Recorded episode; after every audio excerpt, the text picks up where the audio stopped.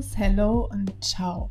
Ich bin Lena Sommer und Host des Podcasts Yellow Talk, wo ihr hier gerade gelandet seid und ich bin auch das Gesicht hinter dein gelber Faden. Sommer also, ja. Der Name ist ja aktuell Programm, mehr denn je. Es ist Sommerzeit und das heißt auch vollen Sommergenuss voraus.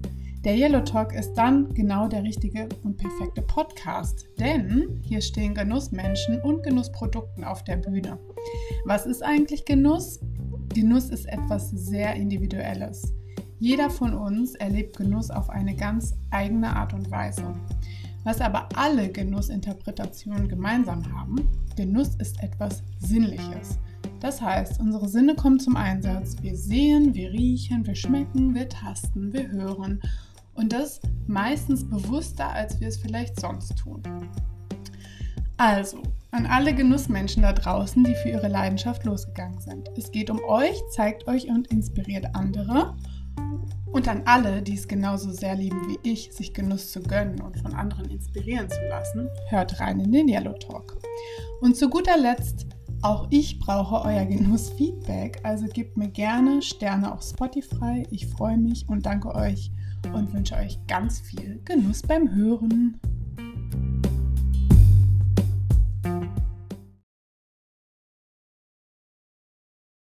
Guten Morgen, hallo, Servus und herzlich willkommen zum heutigen Yellow Talk, zur heutigen Yellow Talk Ausgabe. Es gibt eine weitere Folge Sommergenuss auf die Ohren. Und meine Gästin heute ist Julia Weigel.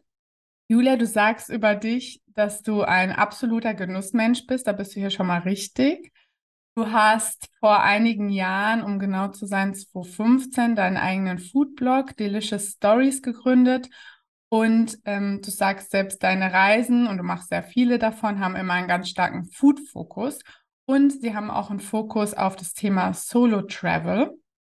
Und deswegen, ja, möchte ich heute genau auf die zwei Themen eingehen, wie man oder was Genuss mit Solo-Travel zu tun hat und wie, wie man das gut kombinieren kann oder warum das auch gut aus deiner Sicht funktioniert. Und wir werden auch einen kleinen Ausflug in die Food-Welt machen, in, nach Italien, äh, die Food-Welt und Genießerwelt schlechthin. Da wirst du uns vielleicht ein bisschen mitnehmen, was so deine letzten ähm, Urlaubsziele waren. Und ähm, da bin ich auf jeden Fall sehr gespannt und immer ähm, sehr neugierig auf neue Tipps. Ähm, aus diesem Genussland. Genau. Und bevor wir da reinstarten, würde ich dich einfach einladen, dich einmal vorzustellen, zu sagen, wer du bist und wofür dein Genießerherz schlägt. Alles klar, mache ich gerne, Lena. Ja, also ich bin ein Münchner Kind, also tatsächlich in München geboren, aufgewachsen und geblieben, weil es mir so gut hier gefällt. Aber ich habe eben schon ganz früh entdeckt, dass meine Leidenschaft das Reisen ist. Das heißt, ich bin gar nicht so oft in München und äh, freue mich dann immer wieder nach Hause zu kommen. Und ich habe tatsächlich damals in meiner Jugendzeit, was schon ein bisschen her ist, auch eine Ausbildung zur Reiseverkehrskauffrau gemacht, was nicht so eine Überraschung war, weil ich schon ja, also ich weiß nicht, ich kann mich dran erinnern, als ich so 10, 11, 12 war, tatsächlich für die Familie die Reisekataloge gewälzt habe und ausgesucht habe, wo wir in den Urlaub hinfahren und tatsächlich so, so Post-its in die Kataloge gemacht habe für meine Mutter und gesagt habe, hier, das Hotel ist gut und das. Und ja, hat mir mega viel Spaß gemacht, deswegen dann die Ausbildung im Reisebüro und ich habe auch noch ein Tourismusmanagement-Studium dran gehängt, auch hier in München. Das ist vielleicht auch der Grund, warum ich nie wirklich weg bin, weil ich eben die Chance hatte, in München zu studieren, nicht wie manche andere, die dann wegen dem Studium allein schon aus ihrer Heimatstadt für eine Weile weggehen mussten. Und ähm, was ganz oder wollten. ja, oder wollten, ja. So oder so. Genau, und ähm, ja, ich bin eben definitiv ein Foodie und Genussmensch und ähm, das ist mir auch nochmal ein paar Jahre nach meiner Schulzeit so richtig bewusst geworden, als ich eine ehemalige Klassenkameradin wieder getroffen habe und die mich dann ernsthaft gefragt hat, ob ich immer noch ständig an Essen denke. Es war mir so gar nicht bewusst, dass das ähm, auch schon so früh eine wichtige Rolle gespielt hat, aber anscheinend wurde ich eben so wahrgenommen. Und ich finde das, das Tolle am Genießen und ähm, am Essen, dass das einfach ähm, für mich so ein, ja, so ein Erleben ist. Also es muss jetzt nicht immer das ähm, High Class oder irgendwie ähm, fünf, fünf Gänge Sterne-Menü sein. Für mich geht es eher darum, dass ich eben was Neues erlebe und da so ein bisschen ausprobieren kann. Ja, das glaube ich, würde mich ganz gut beschreiben. Hm, okay, also dein Herz schlägt für Food und im Übrigen, ich kann es voll nachvollziehen. Ich verstehe auch die Frage nicht, warum man, warum sollte man nicht an Essen äh, oft denken? So. ähm, weil das ist ja auch einfach was, ähm, ja, was Schönes und klar, es ist super individuell. Jeder hat da einen anderen Bezug, aber ähm, ich glaube, äh, wir Genussmenschen sehen das dann auch einfach so als ähm, nicht als Notwendigkeit, sondern eher im Gegenteil als als äh, als Benefit, als, als etwas Tolles, als vielleicht auch als als Lob oder so, ne? Oder als ähm, was mhm. man, wenn man, ich, ich denke halt zum Beispiel voll oft beim Sport machen an Essen, ähm, als für mich danach dann äh, das Beste, der beste, die beste Belohnung eigentlich ist, ja. ein, ähm, ein leckeres Frühstück oder was auch immer zu bekommen. Ja, ja, was ich sehr lustig finde, ist ähm, ein Freund meiner besten, also der Freund meiner besten Freundin, der schimpft immer so ein bisschen, wenn wir zusammen essen sind, weil ich tatsächlich auch ähm, ohne Probleme, gerade wenn ich beim Essen bin und das genieße, auch ans nächste Essen denke. Also wirklich, dass ich sage, oh, heute Abend bin ich in dem Restaurant und habe ich mir schon die Karte angeschaut oder irgendwie so am nächsten Tag steht das und das an und der verdreht dann immer die Augen und sagt, das gibt's doch nicht, wir sind doch gerade beim Essen. Wie könnt ihr schon wieder ans nächste Essen denken? Keine Chance für ihn. Der ist halt dann scheinbar kein so ein Foodie, ein geborener ja. Oder so. Ja. mir ähnlich auch beim Thema Reisen fällt mir gerade auf. Also, dass ich ganz oft, wenn ich irgendwo bin, wo es, wo ich es auch wirklich genieße und wo es schön ist, trotzdem schon teilweise so Pläne schmiede für die nächste Reise. Mhm. Ja. Ja, also mir geht es zum einen so, dass mich jede Reise immer irgendwie an eine andere Reise, die ich schon gemacht habe, erinnert. Oh. Und das sind ähm, teilweise wirklich auch Gerüche oder mhm. Musik oder irgendwas. Und dann sitze ich da und es erinnert mich eben an die ehemaligen Reisen, die ich gemacht habe, aber auch genauso, ich, ich glaube, da wird das einfach so angekurbelt, dass man so in dieser Reisestimmung ist und dann drüber nachdenkt, okay, wo könnte ich denn als nächstes hin, weil man ja auch ein bisschen Zeit hat, vielleicht dann drüber ja, zu träumen und vielleicht auch das eine oder andere schon tatsächlich zu recherchieren. Also ich habe meistens dann im Urlaub einfach so die Muße dazu zu sagen, okay, wo zieht's mich als nächstes hin? Und man trifft ja dann auch ganz viele Menschen, zumindest auf meinen Reisen, weil ich ja viel auch alleine unterwegs bin, was immer so die das Tor öffnet, um auch ins Gespräch mit fremden Menschen zu kommen. Und da bekommt man natürlich auch ganz viel Input für andere Reisen und Ideen und, ähm, und Tipps. Ja, also deswegen geht mir genauso. Absolut. Stichwort Delicious Stories. Ähm, das ist dein Blog, den gibt es seit 2015. Was sind denn so deine persönlichen Learnings aus acht Jahren Blog? Ja, ja, da habe ich einiges mitgenommen.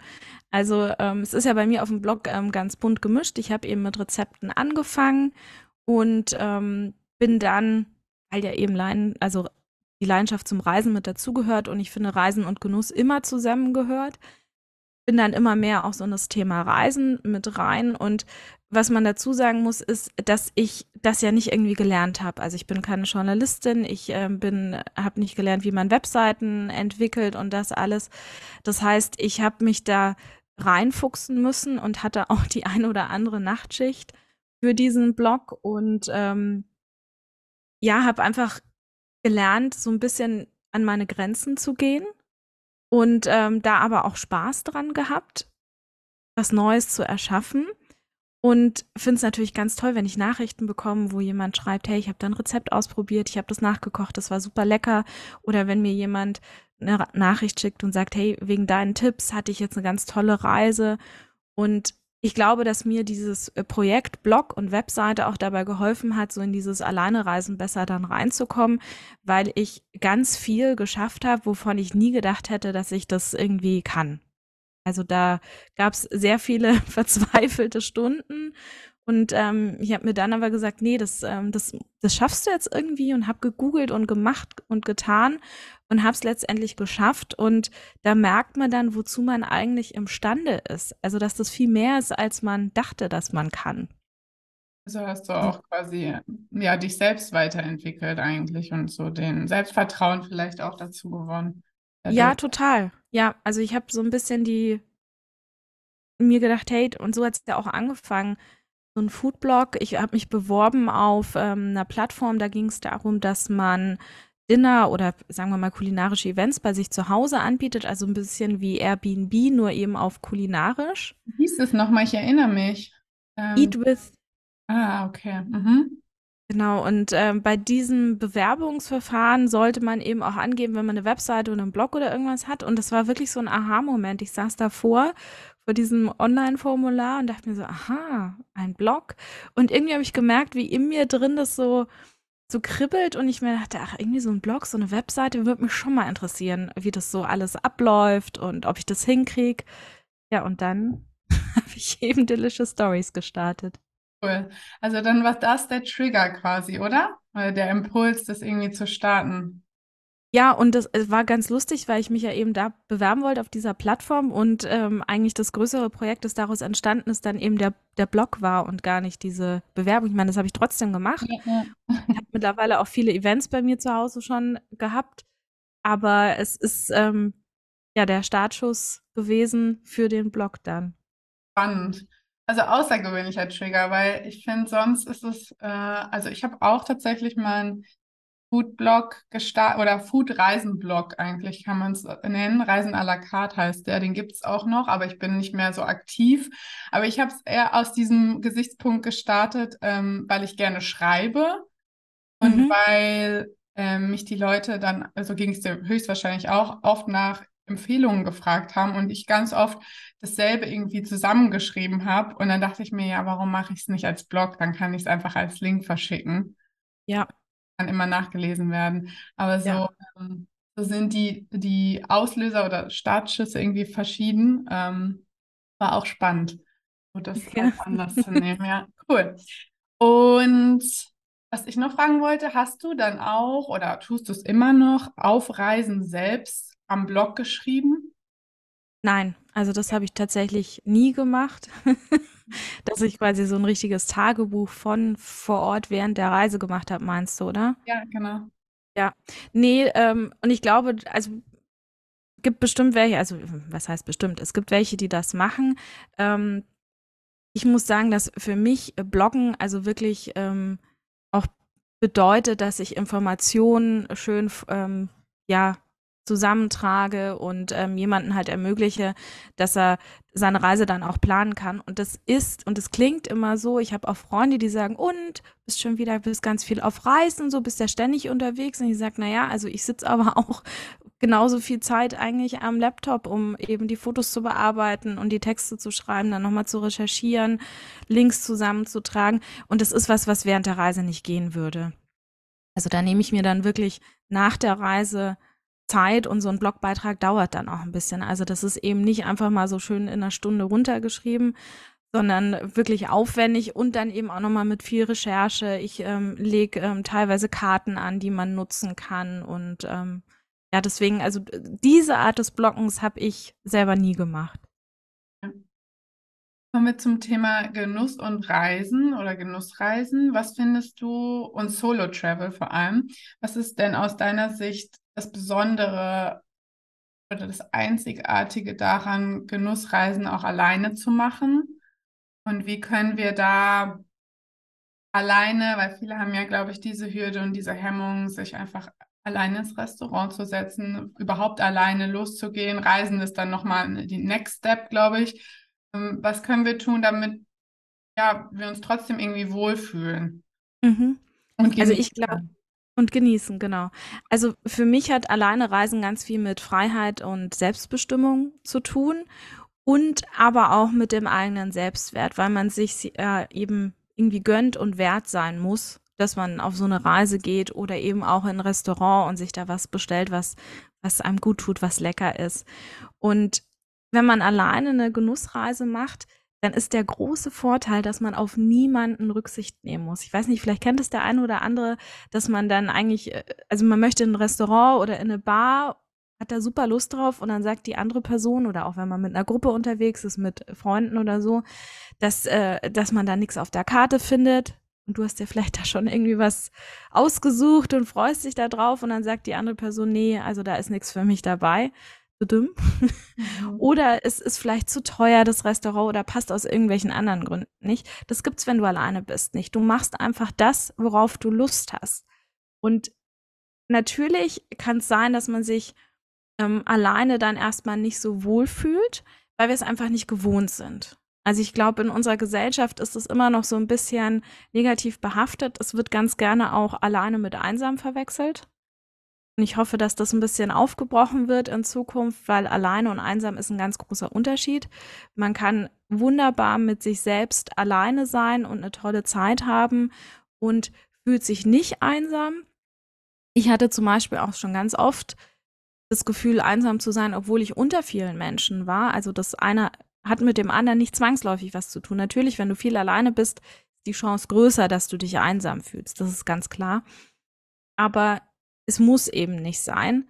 Und wir müssen auch aufhören zu sagen, dass wenn jemand gut mit sich alleine sein kann, dass er dann irgendwie, oder also man redet sich das, glaube ich, selber so ein, dann ist man irgendwie, irgendwas stimmt mit einem nicht und oder man bekommt man hat, Mitleid oder so, ne? Ja, genau, warum machst du das denn alleine und, und du Arme und so? Also solche Sachen bekommt man zu hören oder dann auch dieses, dass andere denken könnten, wenn man was alleine macht, hat man keine Freunde und ist eben kein toller Mensch, weil man sitzt ja da alleine, dass man auf die Idee kommt, dass das eigentlich wirklich so gewählt ist und also auch für einen selber ja was Tolles sein kann. Ähm, das ist, glaube ich, ganz wichtig und ich habe ein paar Tipps, Mhm. Wie man sich so ein bisschen herantasten kann an das alleine genießen und alleine im Restaurant oder in der Bar oder im Café zu sitzen. Und ich glaube, der aller, allererste und wichtigste Tipp ist, dass man langsam anfangen sollte. Also vielleicht ist es dann eben nicht ähm, eine zweiwöchige Reise nach Indien ins Hinterland und ähm, dann irgendwie fünf ähm, Sterne-Dinner, wo man dann ein paar Stunden sitzt und ähm, ja, das aushalten muss, sondern wirklich in, in kleinen Schritten. Was das heißt, kommt halt auch immer noch ein bisschen ganz individuell drauf an, was man schon so erlebt hat, was man für ein Typ ist. Und da ist es ganz wichtig, dass man in sich reinhört. Also das ist bei diesem ganzen Thema alleine reisen, irgendwas alleine machen, das Schwierigste, sag ich mal. Man muss wirklich sich mit sich selbst auseinandersetzen, was viele ja heutzutage in diesem Alltag auch nicht machen. Und dann wird das natürlich schwierig. Also es liegt nicht am Alleinesein per se, sondern dass man dann plötzlich mit Dingen konfrontiert ist, die man sonst unterdrückt und wegschiebt. Und deswegen muss man sich halt selber fragen, okay, was funktioniert für mich und nicht. Man muss ausprobieren und deswegen startet man am besten schon daheim und geht einfach mal alleine frühstücken zum Beispiel. Frühstücken ist wesentlich einfacher als Abendessen zu gehen, deswegen ist das immer so der, der erste Schritt und dann tastet man sich heran. Und ich habe dafür auch extra einen Guide entwickelt, wo es darum geht, dass man sich eben an dieses alleine Essen, alleine genießen so ein bisschen herantastet als Vorbereitung auf so eine Genussreise alleine, damit man sich dann wohlfühlt. Und was ich schon mal verraten kann, ist, auch wenn ich mich mit ganz vielen unterhalte, denen es am Anfang auch schwer gefallen ist, alleine in ein Restaurant zu gehen, es wird besser. Man muss dranbleiben. Also irgendwann kommt dann dieser Moment, wo man feststellt, huch, ja, ist ja eigentlich ganz easy, fühlt sich ja richtig cool an und und das merkt man gar nicht so richtig. Das ist so eine Verwandlung, die da stattfindet. Und deswegen muss man da einfach dranbleiben und ähm, dann wird das. Und dann kann man, wie ich auch, eben mal ein Fünf-Sterne, äh, Fünf-Gänge-Sterne-Restaurant sich gönnen und ähm, hat da eine tolle Zeit und fühlt sich wohl und tut einfach was für sich selbst, tut sich was Gutes. Mhm. Gönnt sich was Gutes, ja. Ja, cool. Ja, aber es, es wäre halt schade, wenn man auf Dinge verzichtet, nur weil man jetzt niemanden hat. Also wir brauchen nicht drüber reden. Es ist natürlich toll, mit jemandem essen zu gehen und mit jemandem zu reisen.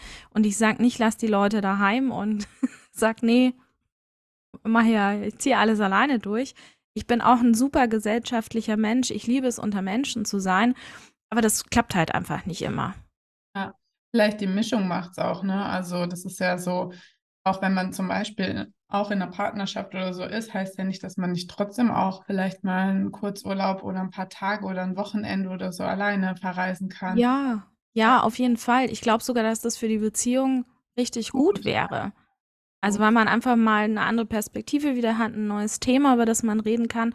Und es ist ja auch wichtig, dass man in einer Beziehung, und das, davon bin ich auch überzeugt, gerade dieses Thema alleine reisen, wo man ja eigentlich erstmal alleine unterwegs ist, da haben viele Angst, ja, dann bin ich ja gar nicht mehr so gesellschaftstauglich, weil dann bin ich gut darin, alleine zu sein. Nur weil du gut darin bist, alleine zu sein, heißt es das nicht, dass du nicht gut darin bist, mit anderen zusammen zu sein. Meiner Meinung nach sogar ganz im Gegenteil.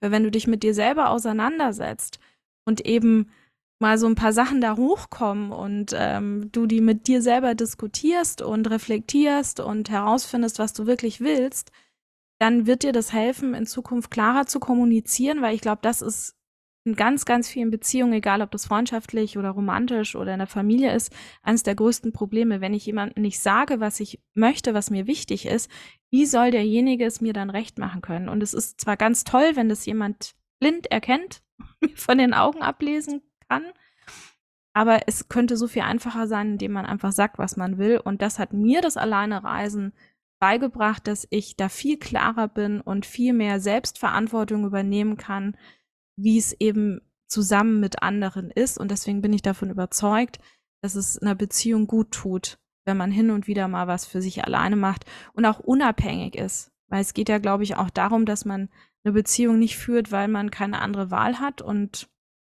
eben nicht gut alleine sein kann oder Angst hat, dann keinen Reisepartner mehr zu haben. Ich glaube, ganz viele stecken in einer Beziehung nicht, weil sie die Beziehung toll finden, sondern um was anderes zu vermeiden, von dem sie denken, dass es schlecht ist.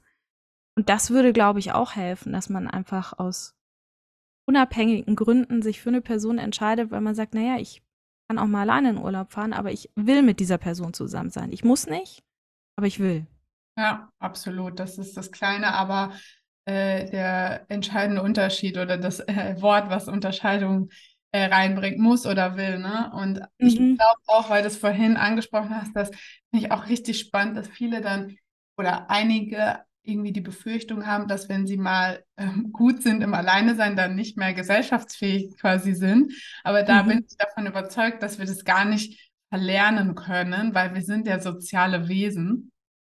Und wir sind quasi per se oder von Natur aus einfach ähm, äh, haben das Bedürfnis, mit anderen zusammen zu sein und auch mit anderen uns äh, auszutauschen und so. Und ja. daher glaube ich, dass wir das gar nicht verlernen können. Also dass wir und einfach ich, beides können. Ja.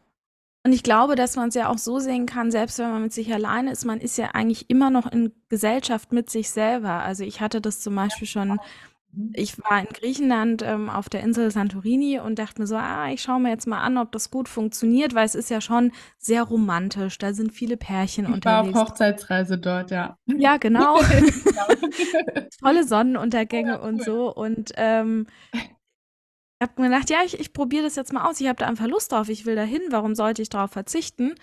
Und es war so eine tolle Zeit, weil ich das Gefühl hatte, ich bin einfach, habe so ein, so ein Date mit mir selbst mhm. irgendwie. Mhm. Ja. Also mit einer, ich bin mit einer tollen Person unterwegs. Und ja, ich führe dann auch so ein paar Zwiegespräche in meinem Kopf, aber das ist auch nicht schlecht. Also es ist besser, als wenn es komplett still ist. Ja ich hatte eine tolle Zeit und ich habe mich dann nicht unwohl gefühlt und auch mit dem Pärchen um mich rum. Klar kann es natürlich passieren, wenn du so einen unerfüllten ähm, Wunsch hast, wenn du unglücklich Single bist und du fährst in den Urlaub und bist alleine und du siehst andere Pärchen um dich rum, dass dich das triggert. Aber es ist, glaube ich, meiner Meinung nach nicht das Ziel, das komplett zu vermeiden und ähm, daheim zu bleiben und halt das Gefühl zu haben, du verpasst was und noch negativer zu werden, was auch nicht gut ist, wenn du einen Partner suchst. Ich glaube, ja. da ist es besser, wenn man ein bisschen positiv ist. Und ähm, ja, und sich einfach damit auseinandersetzt. Und klar, da muss es vielleicht nicht unbedingt jetzt Santorini sein oder irgendwie das Pärchenhotel schlechthin oder das romantischste Restaurant, wo klar ist, dass da jeden Abend irgendjemand einen Heiratsantrag bekommt. Mhm. Also es gibt einfach so ein paar Sachen, die kann man ähm, beeinflussen. Also das ist ganz wichtig. Wenn jemand sagt, ich fühle mich nicht wohl im Restaurant, dann wäre meine nächste Frage, okay, aber woran liegt's? Wo fühlst du dich nicht wohl? Wo fühlst du dich normalerweise wohl? Und dass man dann nach Lösungen sucht und sich überlegt, wie kann man es denn zu seinem Ding machen und dafür sorgen, dass man sich wohlfühlt. Ja, oder Alternativen einfach auswählt. Ich meine, es muss ja nicht unbedingt das Restaurant sein. Es gibt ja auch irgendwie eine coole Bar, wo man eher dann, äh, wo Open Kitchen oder so ist, wo man jetzt nicht an seinem Tisch genau. sitzt, Beispiel oder Genau. ein Buffet oder Grillparty, was weiß ich. Ja, eben, also da gibt's ganz viele Möglichkeiten. Ich glaube, das Entscheidende ist halt, dass man sich damit auseinandersetzt. Und das Schlimmste, was passieren kann, ist, dass man sich eben im Vorfeld nicht damit auseinandersetzt und auch nicht so ein bisschen recherchiert. Und dann ist man irgendwo im Urlaub und hat sich gefreut, jetzt zum Beispiel Italien, Amalfiküste, ist ein Eldorado für Foodies natürlich. Und es wäre ganz schlimm gewesen, wenn ich da gestanden wäre und diese ganzen Restaurants gesehen hätte, aber mich nicht getraut hätte, mich da irgendwo reinzusetzen. Und dann am Ende des Abends, und ich habe solche Nachrichten auch schon bekommen von ähm, Followerinnen auf Instagram, die dann gesagt haben, ja, sie haben sich einfach die ganze Woche nicht getraut und saßen jeden Abend dann irgendwie mit einem Sandwich oder irgendwas aus dem Supermarkt auf ihrem Zimmer.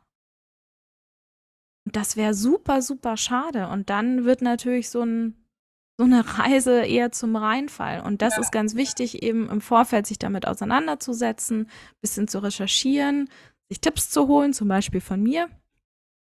Und dann, dann wird das eine runde Sache.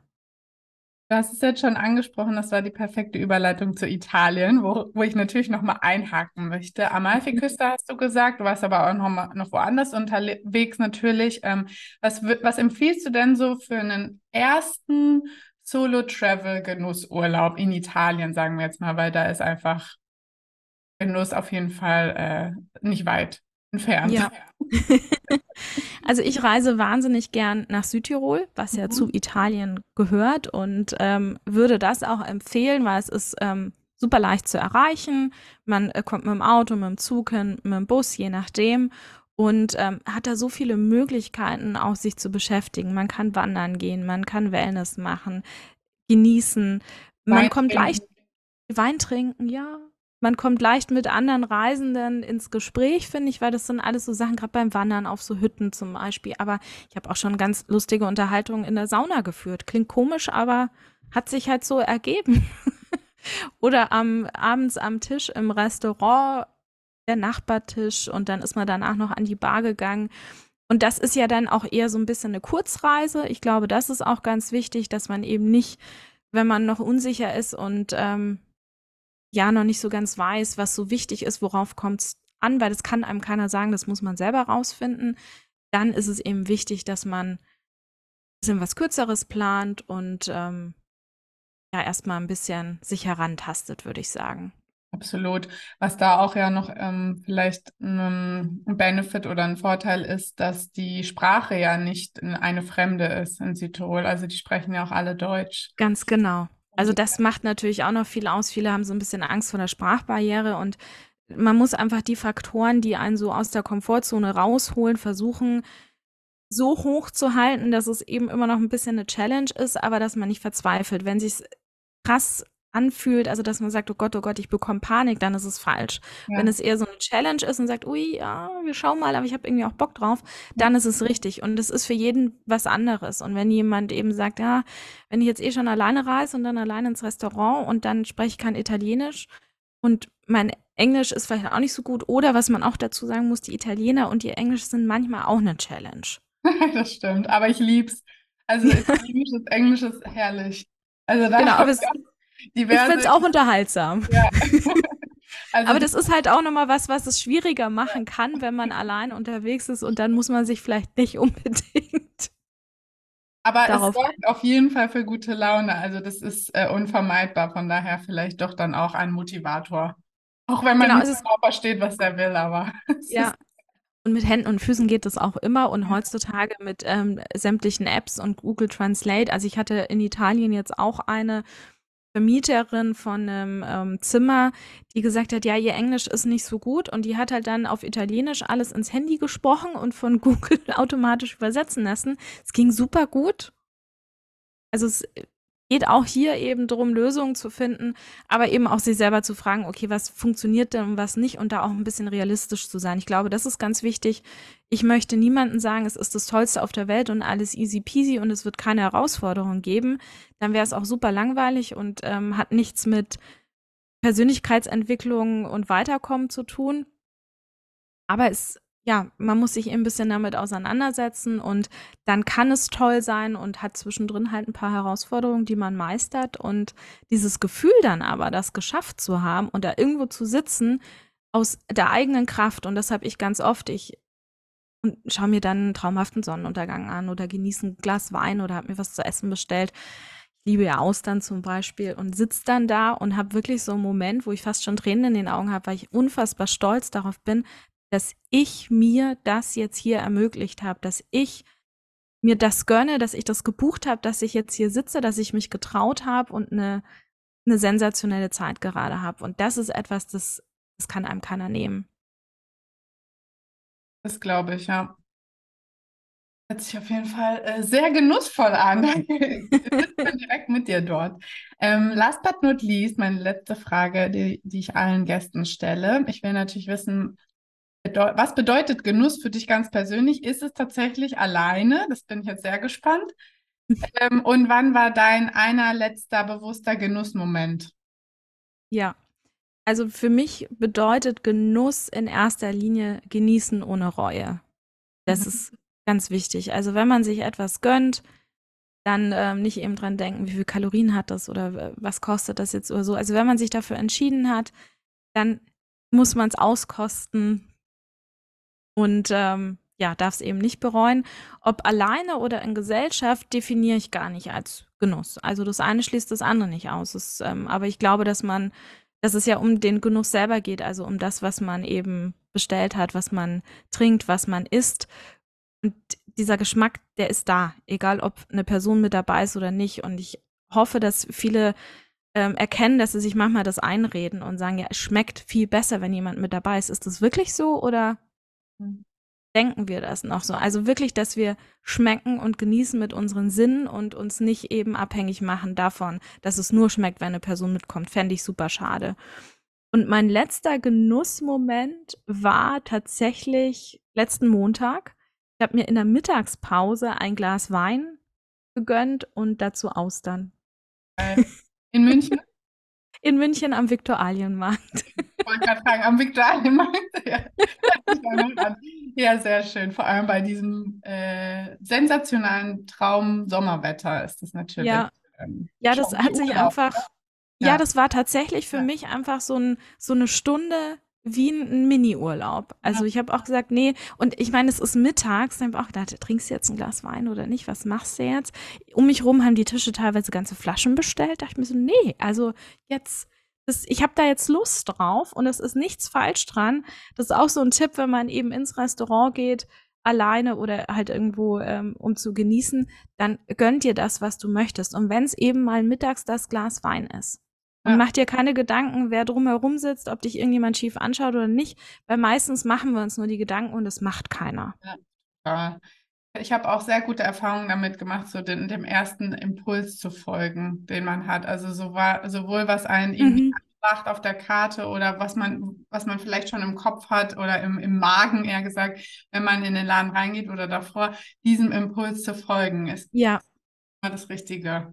Ja, kann ich unterschreiben. Sehr gut, da sind wir uns einig. Sehr schön. Ja, dann äh, sage ich vielen Dank an dich für deine Genusstipps, für deine Einblicke in deinen, ja, in, in dein Genussleben quasi, auch in dein Reiseleben. Und ähm, wir packen natürlich die Show, äh, deine Kontaktdaten in die Show Notes, wie man dich erreichen kann. Über Insta würde ich mal sagen oder vermuten am besten. Und, ja.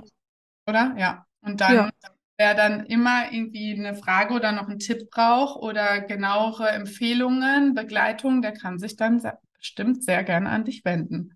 Ja, sehr gerne. Sehr schön. Dann danke dir. Ich wünsche dir noch einen genussvollen Donnerstag und bis bald. Danke. Tschüss. Ciao.